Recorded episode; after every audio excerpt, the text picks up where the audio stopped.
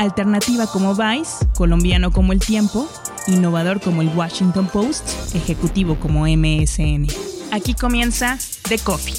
Grandes historias para grandes storytellers. Un podcast con el sabor de Story Baker por Mauricio Cabrera.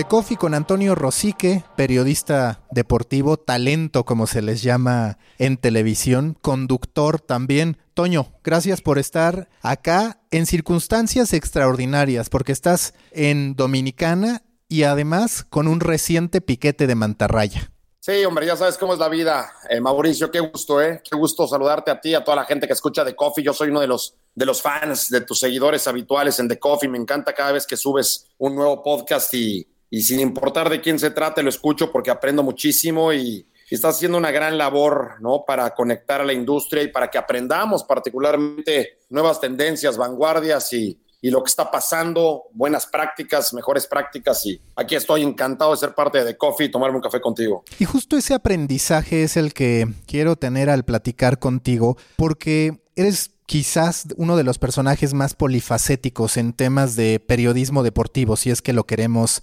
etiquetar. ¿Por qué? Porque, y yo siempre lo he platicado en los distintos desayunos que teníamos antes de que te fueras a, vivir a otro país, pero es que tienes en primera dos, dos personajes o dos coyunturas. Este personaje público, apasionado, que narra, que comenta, que forma parte del espectáculo que también dan el propio Martinoli, Luis García, por el otro el estudioso de marketing que se fue a estudiar a Inglaterra, que gusta a veces de hacer formatos no por negocio, sino porque le apasiona, y ahora también con una faceta que es, podríamos decir, de conductor vinculado a periodismo deportivo, pero ya no solo periodismo deportivo. Digamos, cuando has tenido que tomar decisiones, en particular esta de Exatlón, que hasta cierto punto representaba salirte de lo que siempre habías hecho, ¿qué factores tomaste en cuenta para decir esto sí forma parte de la marca Antonio Rosique? Fíjate que yo creo que todo comienza un poco por la autodefinición, cómo nos, nos definimos a nosotros mismos en el ámbito personal, en el ámbito privado, y no tanto cómo nos define el mercado, al menos así lo veo yo. O sea, porque el mercado pues es muy circunstancial, ¿no? Y la industria es muy circunstancial, muy coyuntural. Y a veces la industria dice es que tú eres narrador, es que tú eres conductor, es que tú eres analista o tú eres X o Y o Z, ¿no? Y yo a veces digo, bueno, pero yo no, soy, no me considero así, ¿no? Em, y probablemente también te pase algo similar porque tú eres un tipo polifacético, ¿no? Eh, yo siempre me he definido como un contador de historias y eso me permite a mí, eh, pues, navegar de cierta manera o atreverme, ¿no? Abordar algunas aventuras que muchas personas pensarían que, que no son las que a mí me corresponden. Encasillar a la gente o a los periodistas o a los comunicadores en esta industria es lo más sencillo del mundo, ¿no? O sea, no es que tú eres eh, comediante y tú eres conductor y tú eres actriz y al final yo creo que hay un área gris muy grande, ¿no? Es quién sí es conductor y quién no, quién sí es periodista o quién es opinólogo o quién es em, prácticamente simplemente alguien que se dedica a la polémica. Em, hay de todo, ¿no? Y en mi caso, para mí no, no ha sido tan complicado porque desde niño me considero un contador de historias, un relator de historias. Eh, me considero un narrador, básicamente un narrador de eventos deportivos en vivo. Eh, he tenido la gran fortuna de cubrir muchos Juegos Olímpicos, seis Juegos Olímpicos, seis Copas del Mundo, innumerables eh, eventos.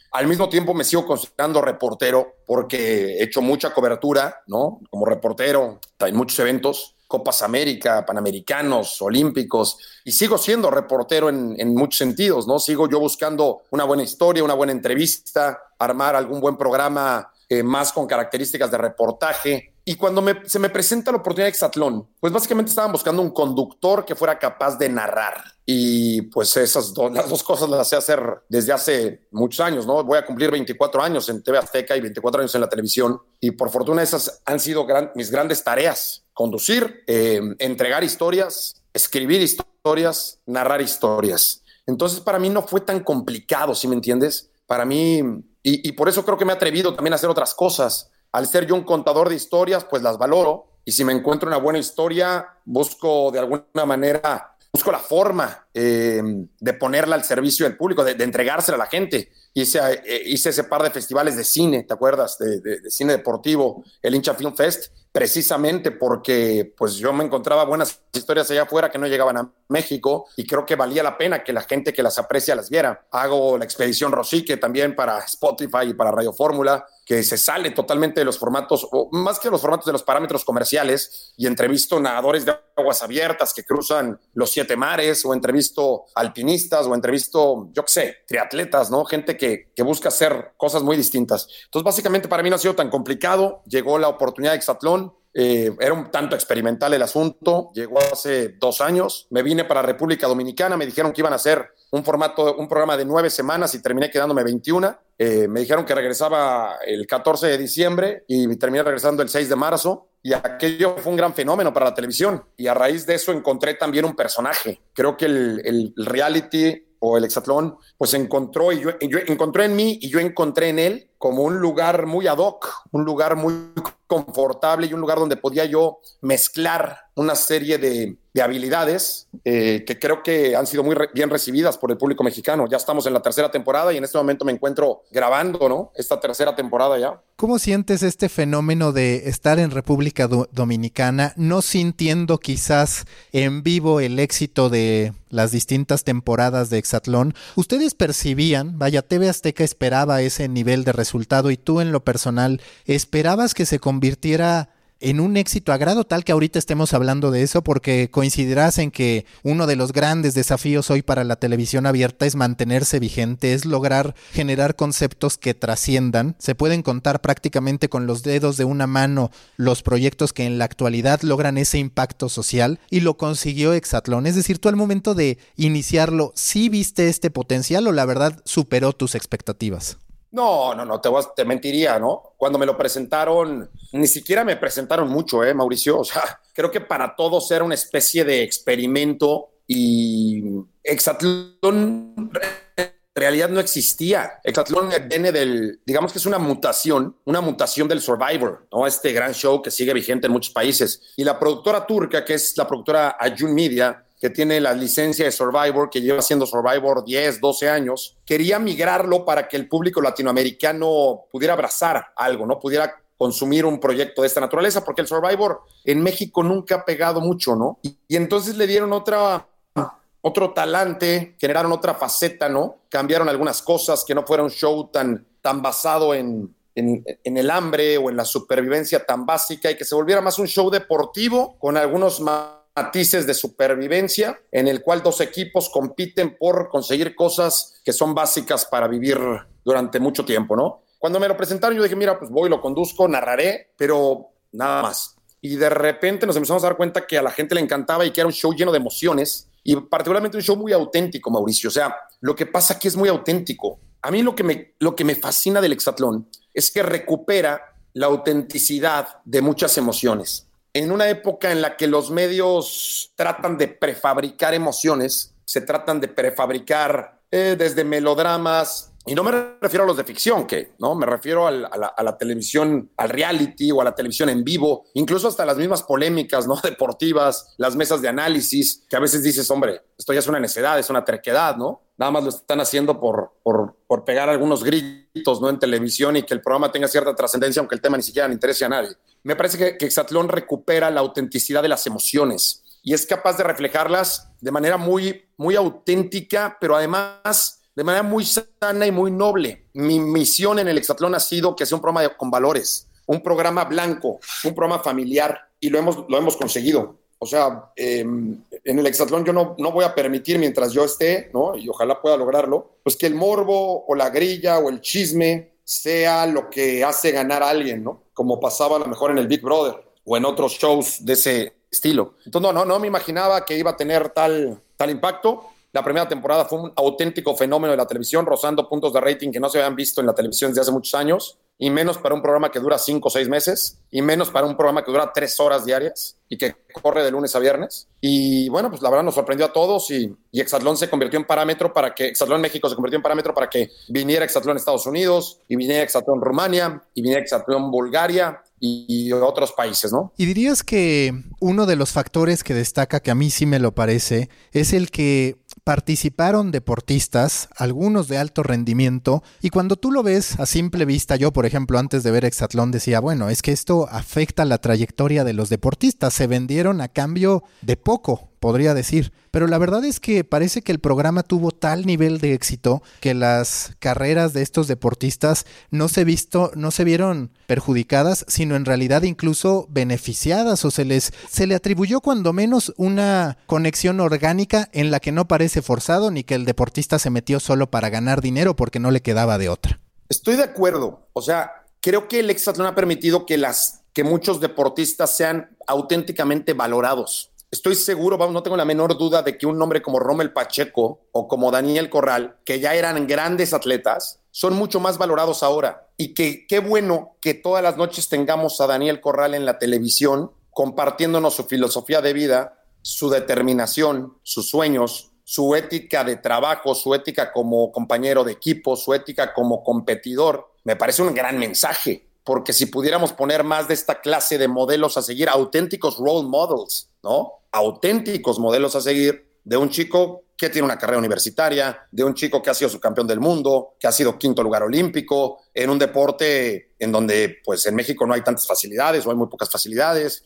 Eh, qué bueno que hayamos logrado que el público mexicano adorara a Daniel Corral o a Rommel Pacheco o a Ana Lago eh, y que vieran lo que es el esfuerzo de estos chicos, cómo piensan, cómo sueñan, qué les duele, qué no les duele, cómo se levantan de una derrota, ¿no? Cómo celebran una victoria, cómo respetan a su adversario, saber ganar y saber perder. Entonces a mí esto me fascina. O sea, qué bueno que hayamos logrado que estos atletas que no se ven y que por lo general los medios les damos, poner ahí, ¿no? Les damos, bueno, yo no, porque yo soy un apasionado de los olímpicos, yo, yo, he hecho hasta libros de los olímpicos, o sea, que muchos medios no les dan el valor que merecen y se lo damos sin agraviar a nadie, Mauricio, o sea, al primer futbolista que mete dos goles con cualquier equipo y que no trasciende a nivel internacional y no pasa nada y que no es ejemplo a seguir de nada, qué bueno que los pongamos en la pantalla, ¿no? A mí me parece que ellos salen ganando, ellos han cotizado sus carreras, su marcas, eh, por supuesto corriendo un riesgo de una lesión, el riesgo de perder ritmo, el riesgo de ausentarse de competencias del ciclo olímpico, pero bueno, también cada uno elige, o sea, nadie va a fuerza, ¿no?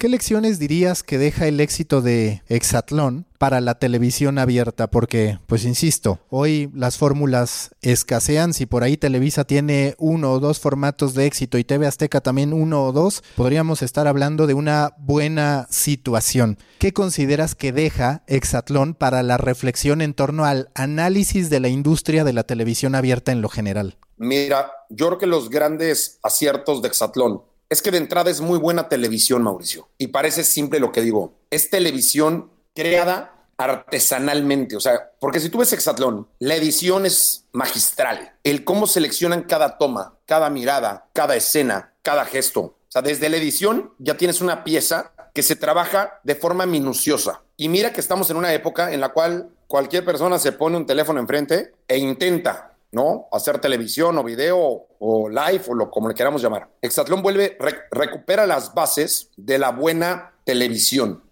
Dos, es un programa que apela a lo más básico de las emociones humanas, que tampoco abunda. Insisto, vivimos en una época en la cual queremos prefabricar muchas emociones. Acá las ves. El contenido y la temática, Mauricio, es tan fácil de entender. Estamos hablando que incluso toca desde mi punto de vista lo más primitivo, lo más primigenio del ser humano. Dos clanes, dos familias, dos equipos luchando por un territorio, luchando por una gacela o en este caso una porción de comida, luchando por tener el mejor lugar para vivir, luchando por poder llegar a algún lugar o por poder beneficiarse de alguna recompensa. Eso es súper primitivo, Mauricio. Y al ser primitivo, lo entendemos todos. ¿Qué otra cosa es fabulosa? ¿Qué más puede generar espectáculo que dos seres humanos corriendo y tratando al final de llegar primero y de lanzar para poder cazar, insisto, al mamut, lanzando piedras, palos, eh, hachas, lo que quieras. O sea, Exatlón me parece que uno, uno de sus grandes aciertos es recuperar un contenido que apela a las emociones más básicas del ser humano desde el bien. Porque aquí no estamos hablando de morbo, no estamos hablando de sexo, No estamos hablando de quítale la ropa a alguien y que además en pareja, porque aquí no gana necesariamente el más fuerte, como en la naturaleza tampoco ocurre. Gana el que se adapta mejor, gana el más inteligente, gana el que aprende más rápido, gana el más observador, gana el que entrena más. Entonces a mí me encanta esta ensalada de cosas que son como muy básicas, primarias, primordiales, lo diría así, que son una gran televisión, bien grabada, súper bien editada, súper bien musicalizada, con un ritmo narrativo, y no me refiero a mi narración, narrativo visual, estupendo, con grandes escenarios, con mares súper azules y con atletas aspiracionales, ¿no? Para mí tienes ahí una gran ensalada de contenido que de alguna u otra manera tendría que ser revisada por otra clase de programas, aunque no sean deportivos, ¿eh, Mauricio? Sí, justo eso te quería decir, e incluso no solamente programas que no sean deportivos, sino el propio deporte, porque es una de las preguntas que yo te quería hacer. ¿Cómo visualizas que el fútbol, que el deporte profesional está cumpliendo con esa necesidad, esa responsabilidad que tiene, porque al final por eso es una industria, de entretener. Porque tú ves este caso, como tú dices, hablas de una competencia, del lado humano en el aspecto positivo. Tú ves algunos otros casos también que están funcionando de televisión y apelan a las emociones. Y en cambio a veces te encuentras con que los deportes profesionales de siempre y en particular el fútbol, parecen no solamente no evolucionar tanto en la experiencia, sino que cada vez más sus protagonistas parecen desentenderse del compromiso con la audiencia y por otro lado, los propios periodistas deportivos parecen desentenderse de la importancia de lo que pasa para centrarse en ellos, en sus polémicas, en sus declaraciones y en sus posturas. Hacen el punto clave, ¿no? Que estamos viviendo en esta época. Em, creo que hay algunas ligas algunas industrias, y digo, vamos a tocar el tema de México particularmente, ¿no? Que se les ha olvidado qué es lo que lleva a la gente a los estadios. Por ejemplo, yo soy un gran fanático del béisbol de las grandes ligas. Y en el béisbol de las grandes ligas está muy claro cuál es la narrativa que te está haciendo Major League Baseball y quiénes son los héroes de Major League Baseball. Está muy claro. O sea, estamos viendo una temporada fabulosa con peloteros que están destrozando marcas. ¿no? Con Cody Bellinger con los Dodgers, un chico prodigioso, con Mike Trout, camino al Salón de la Fama, este, con gente fabulosa, con Justin Verlander, un veterano que está por otra vez por otro Cy Young, con la temporada que probablemente que más conrones se hayan pegado en la historia. Eh, si me entiendes, estamos hablando de lo básico, el talento, el juego, los home runs, los ponches, las carreras, las victorias. Las grandes ligas lo hacen, lo está haciendo, siempre lo ha hecho bien y lo sigue haciendo bien.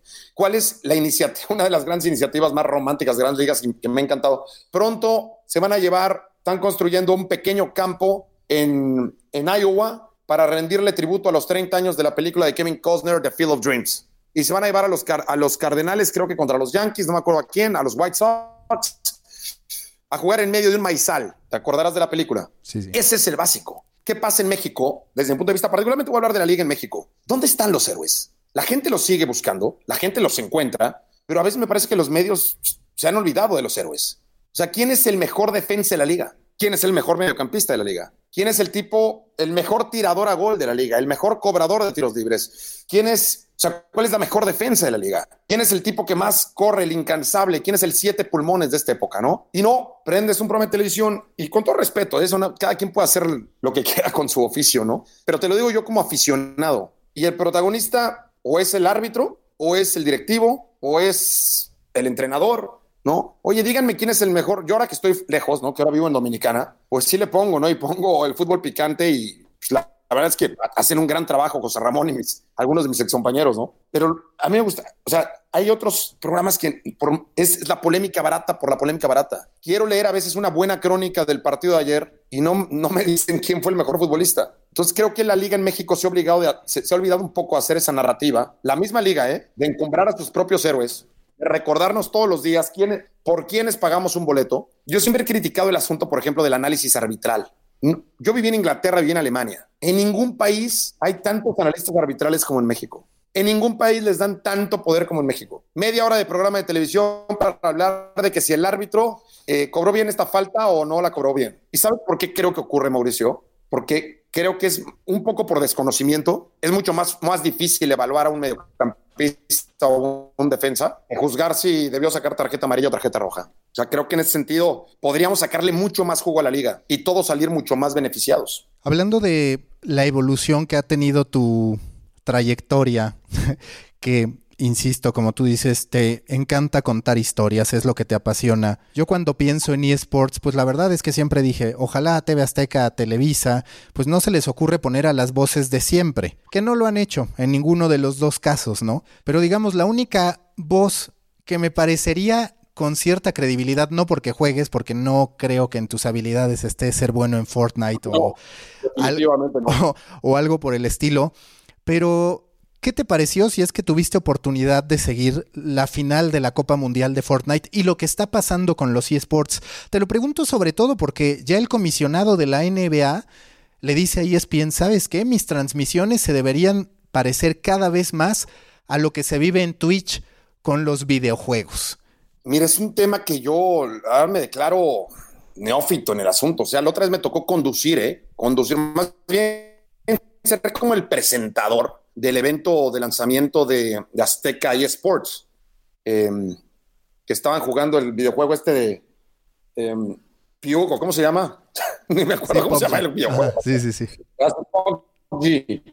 Neta, yo decía, ¿cómo le hacemos cómo le hago para estar seis horas aquí? Están seis horas ahí. Yo decía, ¿qué hora se acaba esto? No entiendo nada. Yo veía a los chicos que llevaron, que eran los narradores, y ellos entendían todo y yo no, no, sabía ni leer lo que estaba pasando en la pantalla. No digo, porque yo no juego videojuegos. Em, me parece extraordinario, ¿no? Que, que, les, que esta industria esté creciendo, tiene un mercado, hay gente apasionada. No tengo la menor duda que para aguantar seis horas en competencia necesitas prepararte y entrenar y comer bien y como lo hace un ajedrecista. Yo sinceramente me siento capaz de contar historias, pero tendría que meterme a estudiar profundamente el juego, ¿no? Y aparte no hay un juego, o sea, hay muchos juegos. A lo mejor si me meto, no a jugarlo, a estudiar profundamente el juego y de qué va el juego, creo que podría colaborar de alguna manera, porque al final, como narradores, como, como contadores de historias, pues nos toca apretar los botones de, de las emociones humanas.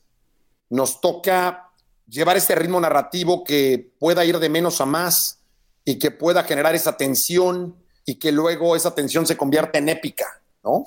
Em, pero eso lo hace un escritor también, ¿no? Un novelista lo hace también. Eh, hasta un poeta, ¿no? Con un ritmo, ¿no? Em, entonces, bueno, no dudo que, vamos, yo no, no, no, me extrañaría nada que un día Juan Villoro hiciera un ensayo o una crónica sobre el campeonato mundial de Fortnite y lo haría magistralmente. ¿Por qué? Porque es un gran contador de historias. No, y al final cuando lo ves, eh, yo por ejemplo me puse a consumir la final del Mundial de Fortnite y sí se genera esa sensación semejante a la de una final de Juegos Olímpicos. ¿En qué sentido?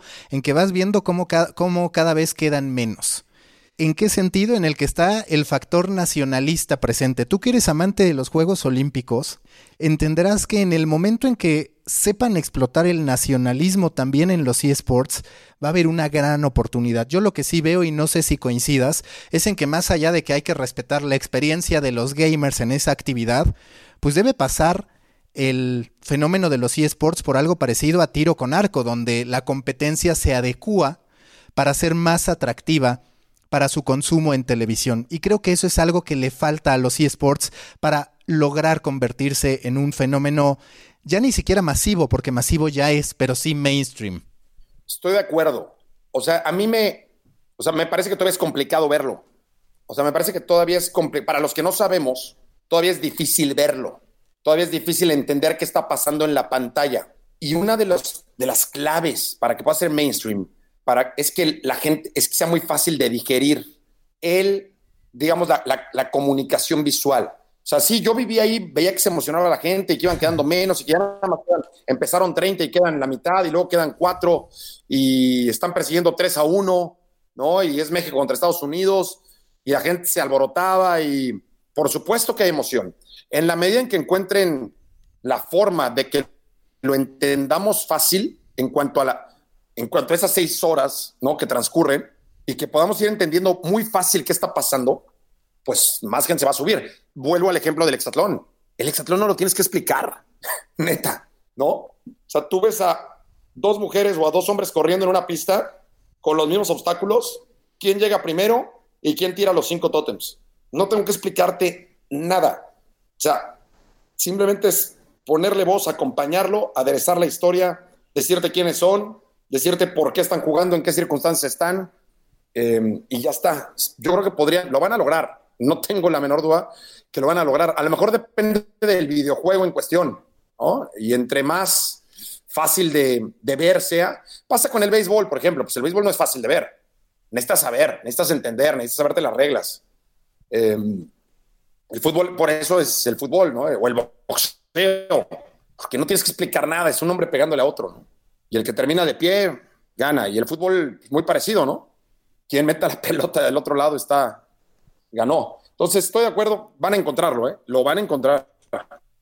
¿En, algún momento te has sentido viejo? Y te lo digo porque yo sí, aunque ya sabes que soy algo exagerado y extremo en mis juicios, tanto personales como hacia afuera. Pero vaya, es bastante natural hoy empezar a sentir la presión de la edad. ¿Por qué? Porque pues te encuentras con campeones del mundo de eSports justo que ganan 3 millones de dólares. Que no se, no se trata de medir todo a partir del dinero, pero lo cierto es que hoy la fuerza de producir, la capacidad de producir inicia desde antes y también muchas veces empiezan a surgir plataformas que dices, esto no es para mí o que las propias marcas te dicen, esto va dirigido a gente menor de 35 años.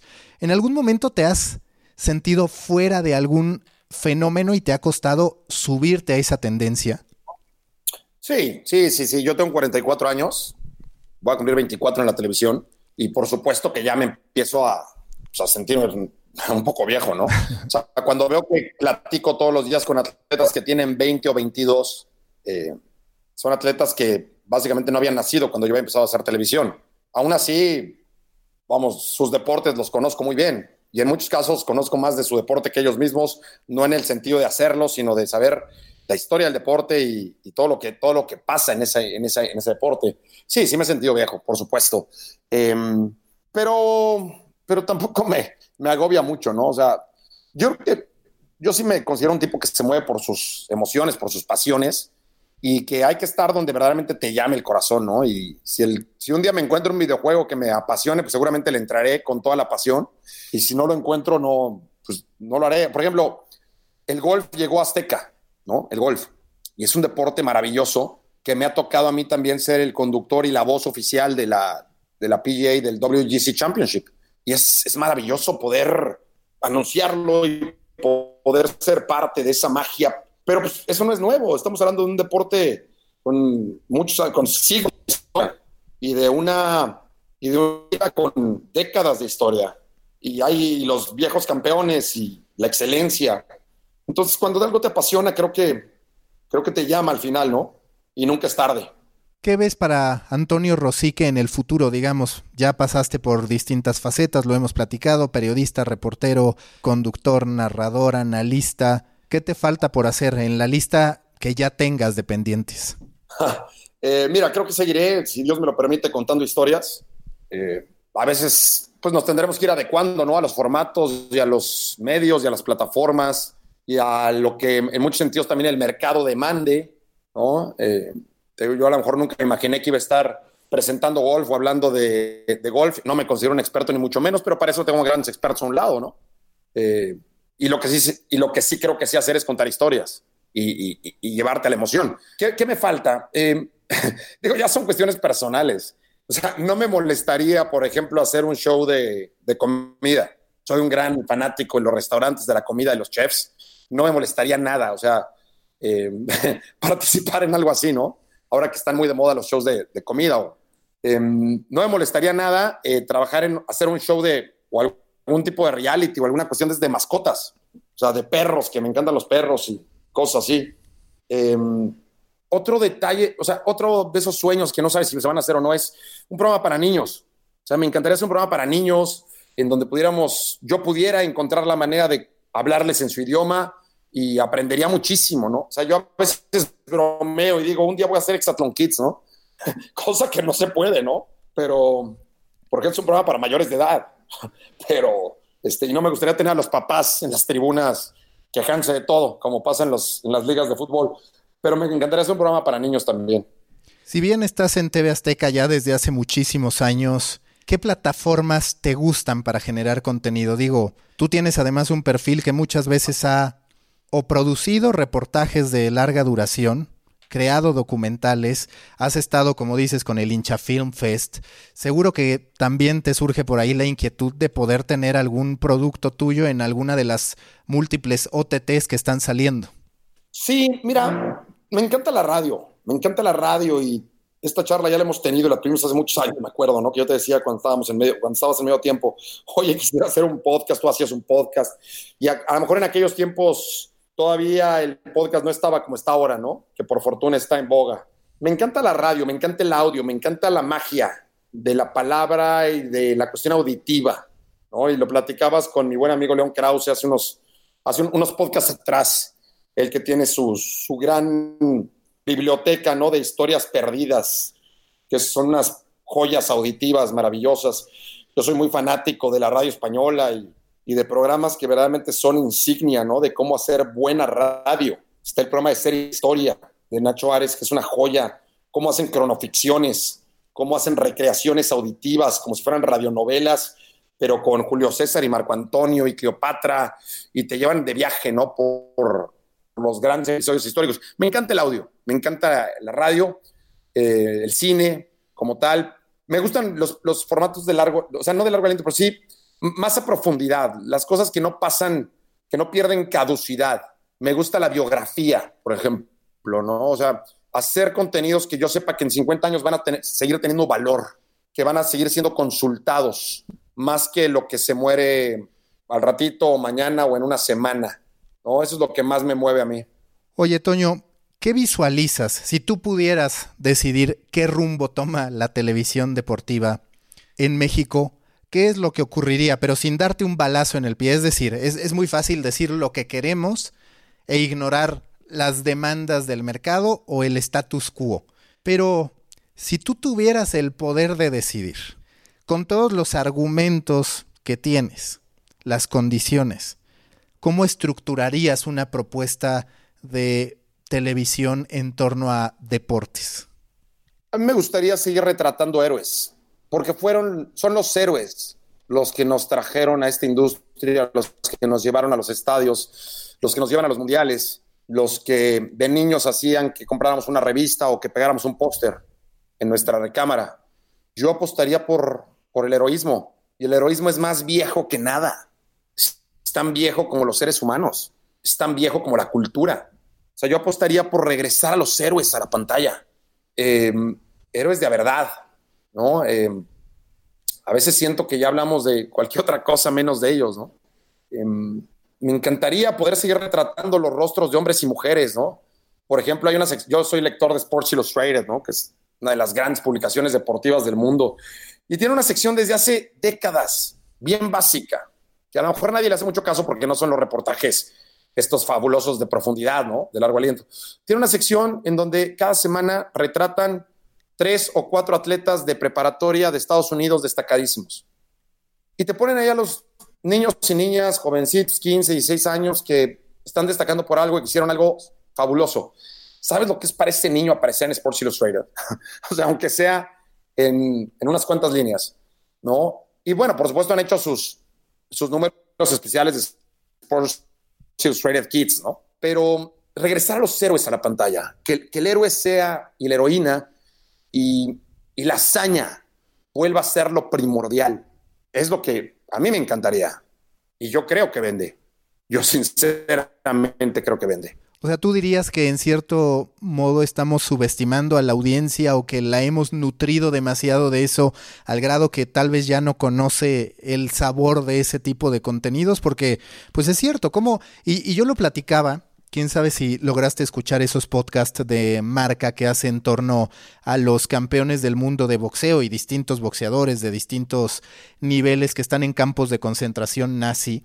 Y en algún momento el subdirector editorial de marca dice, pues es que es demasiado esfuerzo, lo tenemos como algo secundario porque evidentemente nuestra prioridad es el breaking news. Pero yo hacía mucho una, pues un pensamiento, una reflexión respecto a que es natural que la audiencia no vaya a disfrutar con sumo placer algo así cuando todo el tiempo lo estás alimentando de otra cosa. Es decir, es muy difícil que se sorprenda, que lo abrace masivamente, porque en primera, cuando una novedad se presenta, tienes que educar al consumidor para que eso pase. Es como un bebé. Si de repente le quieres dar algo que no conoce, muy posiblemente lo va a rechazar de inicio y tienes que crear el hábito. Es que a lo mejor no me expliqué bien, Mauricio. Em, el ejemplo que pones de, estas, de estos trabajos de marca es muy bueno y, también los, he visto y los he escuchado. No, no me refiero a ir a, rescatar personajes del pasado y... No, no, no, me refiero a la jornada 9 del fútbol mexicano, que verdaderamente retratemos a los héroes. No hablamos, o sea, por lo general no estamos hablando de ellos. Estamos hablando de si hay que correr al entrenador o no. Estamos hablando de que si Cruz Azul está en crisis o no. Estamos hablando de que si, eh, si es fracaso o no es fracaso que el América no gane los dos títulos que tiene que disputar. Que si es fracaso o no es fracaso que pierda la copa. A ver, o sea, dime que hay un chavito de Iztapalapa que acaba de salir, ¿no? Que le costó un trabajal llegar a primera división. Dime que hay un chavo del Estado de México, ¿no? Que este fin de semana debutó, ¿no? Y que estaba toda la familia ahí. Dime que el portero, yo sé que tuvo el partido de su vida, ¿no? O sea, a esos héroes me refiero. O sea, creo que ya no le estamos dando eso al público. Sea, sí, de vez en cuando Guiñac metió tres goles, sí, pero se peleó con Tomás Boy. Entonces, más importante que se haya peleado con Tomás Boy. A esos héroes me refiero. Ni siquiera necesitamos irlos a buscar muy lejos. O sea, dime quién es el futbolista más chaparrito de la primera división, ¿no? No sabemos. ¿Quién es al que le dijeron que no? ¿Quién es el más pesado de la primera división y que no debería estar, en teoría no debería estar jugando fútbol, pero ahí está, ¿no? O sea, de esos detalles, ¿no? Que son, finalmente son pequeños héroes y están ahí todos los días. Hoy a lo mejor hay alguno que tiene a la mujer enferma, ¿no? Y está luchando una batalla adicional. Esos son los héroes a los que me refiero. Ni siquiera hay que irlos a buscar muy lejos ni, ni reeducar al público. Pero no, abrimos el programa eh, hablando del árbitro. Yo, siempre he dicho, no hay nadie que pague un boleto para, para ir a un estadio para ir a ver un árbitro. Nadie en la historia del fútbol, en la historia del juego o en la historia de la industria deportiva si nadie paga un boleto por ir a ver un árbitro y nadie se compra la camiseta de un árbitro, ¿por qué nos la pasamos dedicándole tanto tiempo a los árbitros? ¿Sí me entiendes? A esos héroes me refiero, ¿no? Al, al joven que a lo mejor se recuperó de una lesión en Chivas y que volvió a jugar. Es un pequeño héroe porque hay mucha gente lastimada allá afuera, hay mucha gente enferma allá afuera y que se recuperó para ir a trabajar. A lo mejor ese era el enfoque, es lo que yo quería decir, ¿sí me entiendes? Sí, sí, sí, digo, ni, no puedes pensar en irte al pasado cuando ni siquiera el presente lo estás atendiendo bien y ahí hay una, hay una oportunidad. Para ti, ¿cuáles son los medios de referencia, los medios que sí hacen lo que a ti te gusta hablando de deportes? No, bueno, soy, soy fanático del periódico El País, me parece la gran referencia en habla hispana del mundo. Su capacidad para contarte historias, para retratar ese heroísmo, para retratar las hazañas, también para meterse en temas espinosos cuando hay que hacerlo, también para meterse en algún tema directivo de FIFA cuando hay que hacerlo, también para revelar alguna verdad incómoda cuando hay que hacerlo, pero particularmente tú abres el país y encuentras una hazaña de cualquier deporte. Encuentras el gran juego del Barcelona o el gran juego del Alavés o del Girona, ¿no? Y te retratan cómo es el vestidor eh, del Girona y el estadio del Girona y que va a jugar el Barcelona ese día ahí o el Real Madrid, que es lo supera en 300%, ¿no? O sea, yo abro las páginas del país y me encuentro una hazaña. Abro Sports Illustrated y me encuentro una hazaña. Este, a veces no sé, a veces le doy varias vueltas a, a, la prensa mexicana o a los medios mexicanos y no me las encuentro, ¿sí me entiendes? O me la encuentro muy abajo o muy lejos. Este, vamos, no quiero hacer una mala crítica, ¿eh? o sea, tengo a muchos amigos, muchos compañeros que hacen labores fabulosas. Eh, por ejemplo, me, me que me acordara de, don Arturo Jicotencatl, uno de los grandes decanos del periodismo olímpico en México. Unas crónicas y una, una inteligencia y una preparación ¿no? para hacerte hablar, para hablarte del ajedrez, que es una de sus grandes pasiones, y hablarte del ajedrez como si fuera eh, la guerra de Troya, ¿no? eso me refiero. Em, entonces, bueno, pues hablo del país, hablo de Sports Illustrated. Eh, hay otro en, en, Estados Unidos que se llama The Athletic, que también cuenta muy buenas historias. No, vamos, hay, hay, buenos medios, hay muy ¿Ya caíste en sus redes, en las de Athletic, pagando suscripción? Sí, ya, ya, pagué mi suscripción a ver qué encontraba.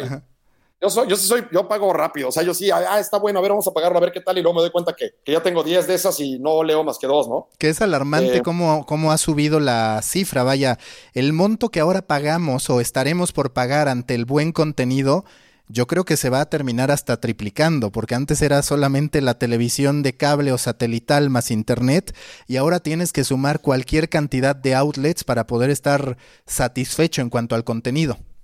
Sí, y luego tengo que estar tapando goteras por todos lados en mi cuenta de iTunes o en mis tarjetas de crédito, porque ya no sé ni qué me cobran, ¿no? O sea, y bueno, o sea, la otra vez tuve que cerrar la del New York Times porque dije, bueno, la verdad es que no necesito pagar tanto dinero por los tres artículos que leo cada año, ¿no? Del, Times, ¿no? O sea, me los doy en otro lado. Entonces, sí, sí, sí. Vamos, son los medios que ahorita se me vienen a la, cabeza, ¿no? Eh, extraño el gráfico, ¿no? Desapareció. Eh, también retrataban héroes de manera fabulosa, ¿no? A veces un poco exageradamente, pero siempre encontrabas una hazaña, ¿no? Y a ver si, eh, coincides, pero yo, por ejemplo. El perdón que te interrumpa, el equipo sigue retratando héroes, hazañas. ¿No? Perdón. No, sí, te decía que hoy quizás muchos perciben a Faitelson como un periodista incendiario que fomenta la polémica, pero a mí me parece que el color que hacía Faitelson en sus buenos tiempos, junto con muchos de los reportajes que después a ti te tocaba hacer, sí hacían énfasis en, en el ambiente, en lo que se vivía. O sea, quizás las nuevas generaciones tienen un concepto que no es el mismo de, del color de Faitelson. Y hablo de él porque es quizás de los últimos grandes productos identificables que hacían énfasis en el héroe, más allá de que en ocasiones también trajera polémica de por medio. Totalmente de acuerdo. David es un descubridor natural, es un cazador de héroes. Y él iba a un estadio y terminaba encontrando un héroe o un villano, por más malo que fuera el partido. A mí nunca se me va a olvidar, y esto sirve como ejemplo de la capacidad de David y el olfato periodístico y su gran capacidad para narrar historias. Una vez jugaba el Atlante en el Estadio Azteca, creo que contra el Necaxa, no me hagas mucho caso, pero era un partido de muy bajo interés. Media semana, mal horario, porque creo que lo jugaron de día, y fue a ser un color. Y yo decía, bueno, ya no va a encontrar nada, ni gente, ni ambiente, el partido no le interesa a nadie, no andaban particularmente bien en la tabla. Y terminó retratando un aficionado que se quedó dormido Em, y bueno, le puso mucho humor y, su sabor habitual, pero siempre fue capaz de encontrar. ¿Y, por, lo, qué digo, por qué hablo de que era un héroe? Porque lo retrató así, como el héroe que se atrevió a ir un miércoles en la tarde a ver un Atlante Necaxa con su camiseta y que ni siquiera su gran afición eh, evitó que se quedara dormido. O sea, David es un gran descubridor de héroes. Que una cosa no está peleada con la otra, ¿eh? O sea, hablar de héroes no quiere decir que no hagas polémica. Pero hagamos polémica sobre los héroes. ¿Quién es mejor, Roger Federer o Nadal? ¿No? ¿Quién es el mejor nadador de la historia? ¿Quién es el, es más, quién es la el, mejor atleta en la historia de México? ¿No? Y, díganme por qué. Y lo debatimos y polemizamos. Pero sí, pero ya, ya hay modelos repetitivos, ¿no? De, ¿es fracaso o no es fracaso? Si el América eh, no, no lleva el 90% de los puntos hasta ahorita. Mm, bueno, eh, o sea, ese tipo de polémicas están ya tan, tan, hechas, ¿no? Que ya ni siquiera. Yo, o la otra polémica, ¿no? Es que la otra declaración, el arbitraje está en crisis. Yo siempre les digo, agarra un deporte B de hace 25 años, lo pones y alguien habrá dicho que el arbitraje estaba en crisis. No, es que está peor que nunca. Agárrate uno de hace cinco años y hace cinco años decían también que estaba peor que nunca. Estamos dándole la vuelta a la misma, a los mismos ingredientes y eso sí ya no nos saben. O sea, por eso Enrique Olvera va y se mete a la sierra y trae la mejor mantequilla que hace una familia en Baja California y la llevan haciendo las últimas siete generaciones y si él no la rescata, la, receta se va a morir. Porque fue y le buscó, ¿sí me entiendes? Nuevos ingredientes. Y justo como dices, hablando de la búsqueda de héroes, no sé si has escuchado Against the Rules, que es de Michael Lewis, y él agarra, uno de los episodios centrales es la importancia del árbitro, pero no visto el árbitro como este rol protagónico, sino más bien cómo contribuye a que el espectáculo pueda continuar y hace todo un show enfocado a estos referees, a estas autoridades que sí tienen un rol importante, no protagónico. Ahí por si, por si no lo has escuchado, te lo recomiendo mucho. No, y estoy de acuerdo contigo. O sea, a, lo mejor hace rato habrán dicho es que este güey odia a los árbitros. No, no los odio. Es el enfoque que le damos los medios. A ver, los árbitros también pueden ser héroes. Y también hay unos que son héroes, ¿eh?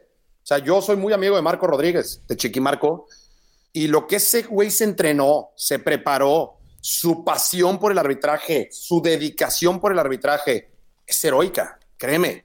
O sea, toda su vida la ha hecho en torno a su gran pasión que es el arbitraje. Y ese güey también es un héroe. O sea, pero ese es un, enfoque y es muy diferente al prendo la tele y lo primero que digo, no, es que este era para tarjeta roja. 25 minutos hablando de que era para amarillo o para roja, que el arbitraje está en crisis y un chavito a lo mejor que metió dos goles en su debut y que pues nadie le hizo caso y que a lo mejor el chavito sigue llegando en autobús al club, ¿no? Te digo, en pecero o en microbús al club, ¿no? O sea, me parece que es una cuestión de enfoque, no tanto de, de quién hablamos, sino de cómo los enfocamos, ¿no?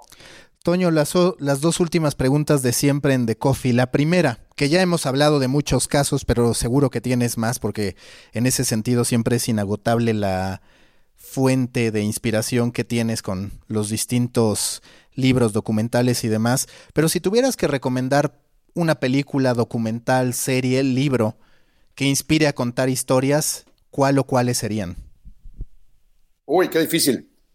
Um, que inspire a contar historias. Mira, siempre he pensado que hay cosas que gente nos regala, sabiduría que, que otras personas nos regalan y que cuando, cuando te la regalan, tenemos como obligación regalarla a nosotros también.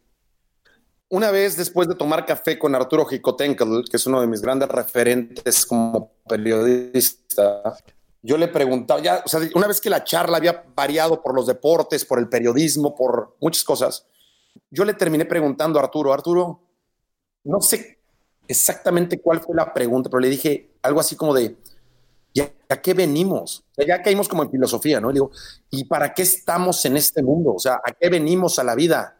Y me dice, a luchar, no a ganar, a luchar. Y me dijo, ven, y me llevó a la, a la librería del sótano ahí Miguel Ángel de Quevedo. Bajamos y ahí en la colección de Porrúa, en la de sepan cuántos de toda la vida, me sacó un libro. Me dijo, te lo regalo. Me lo regaló. Un libro de Jack London que se llama Colmillo Blanco y El llamado de la selva, que son dos relatos imprescindibles ¿no? de la literatura. Y me lo regaló porque me dijo, luchar. Aquí está lo que es luchar. Son dos historias de dos perros. Un lobo que se vuelve perro, o sea, digamos, es la historia de la domesticación canina. Y la otra al revés, un perro que termina volviéndose lobo y que regresa, ¿no? A lo más primigenio. Eh, creo que es un libro que hay que leer, porque Jack London es un autor descomunal. Tiene también una, una serie de, cuentos cortos sobre boxeo hay uno desgarrador que se llama Por un bistec, de un boxeador que no tiene ni para comer y que su familia, su esposa, le quita la, el último pedazo de carne que hay en la casa, se lo quita a sus hijos, tampoco se lo come la esposa, para que se lo pueda comer el boxeador antes de irse a la pelea, porque si no gana, no van a tener ni para comer. Jack London es un autor imprescindible que te enseña a narrar, que te enseña a contar emociones, que te enseña a tocar lo más profundo ¿no? de, la, de las fibras del corazón. Yo a lo mejor me fui a la literatura, ¿no? Probablemente. Eh, pero vamos, me quedo con eso, me quedo con, con, las grandes crónicas del diario El País, ¿no? Las grandes crónicas del Tour de Francia, me quedo con los trabajos de Santiago Segurola, me quedo con la manera de, de, de narrar de Alfredo Relaño, ¿no? El gran director en su momento del, del diario AS. Me quedo con cómo te cuenta una historia José Ramón de la Morena, ¿no? En el larguero. Eh, y sabes, por, con ello. por ahí también está el libro que me regalaron tú y tu esposa, que habla sobre el partido de Argentina contra Inglaterra. Y a mí ah, lo, que, claro. lo que me gustó muchísimo de ese libro, que se me quedó grabado, es cómo un mismo hecho tiene distintas versiones a partir del mismo número de ojos que lo ven, porque nadie lo recuerda exactamente igual. Y creo que en ese sentido es muy valioso ese libro. Sí, es fascinante. Es un libro que me. De hecho, me lo regalaron, me lo regalaron justo los. esto me lo regalaron en Argentina. Y sí, es, es un libro recreando, ¿no? Recreando aquel hecho, ¿no? El del día de Inglaterra-Argentina y cómo cada uno lo fue viendo diferente. Cómo una cosa es lo que vio Valdano y otra cosa la que vio Maradona y otra cosa la que vio Pumpido y otra cosa la que vio la que vieron los ingleses. Y no, no es la historia. Me, recordaste una película de Woody Allen que se llama Melinda Melinda, en la cual él cuenta la misma historia, pero la, con, los mismos, pero con los mismos actores y la va entrelazando, la va intercalando, pero te la cuenta en tragedia y te la cuenta en comedia. La misma historia. Entonces, bueno, yo creo que contar historias es de lo más fascinante, no se va a acabar nunca. Los seres humanos somos lo que somos por las historias que nos contamos. ¿no? Y, me quedaría con esa reflexión, ¿qué historia nos contamos a nosotros mismos? ¿Cómo nos queremos contar la historia? Eh, ¿Cómo nos queremos contar la historia del fútbol mexicano? ¿En qué tono? Eh, ¿Con qué sabor? Porque como la estamos contando es como la estamos dejando para las siguientes generaciones. Es una buena reflexión, ¿eh? a lo mejor para otro momento, y se la pregunta algún experto, a lo mejor los videojuegos sí lo están logrando. A lo mejor los videojuegos sí están contando bien su historia y por eso hay tantos chavos, ¿no? Sí, sí, seguro. Oye, Toño, la última pregunta es, y ya seguro que sabes cuál es, pero si tú fueras un tipo de café a partir de tu personalidad, de tu forma de ser, de lo que quieres proyectar, de lo que quieres contar, ¿qué café serías? Que, yo sería, yo sería un café irlandés, un café con whisky, un café con crema, un café cargado, un café alcohólico, un café como el que me tomaba yo en Liverpool cuando estábamos en invierno y cuando llevaba yo varios meses con poco sol y en una tarde lluviosa y en una tarde miserable, como dicen los ingleses, con un clima miserable, pero que sabía que podía meterme al, al pub de confianza, pedirme un café irlandés y que la cosa iba a estar mejor. Listo, Toño, muchísimas gracias. Gracias, gracias Mauricio y gracias a toda la gente que nos escucha. Busca la próxima semana un nuevo episodio cargado de emprendimiento, endulzado con grandes historias y narrado por grandes storytellers. Suscríbete a The Coffee, un podcast de storytellers para storytellers, un producto de Storybaker por Mauricio Cabrera.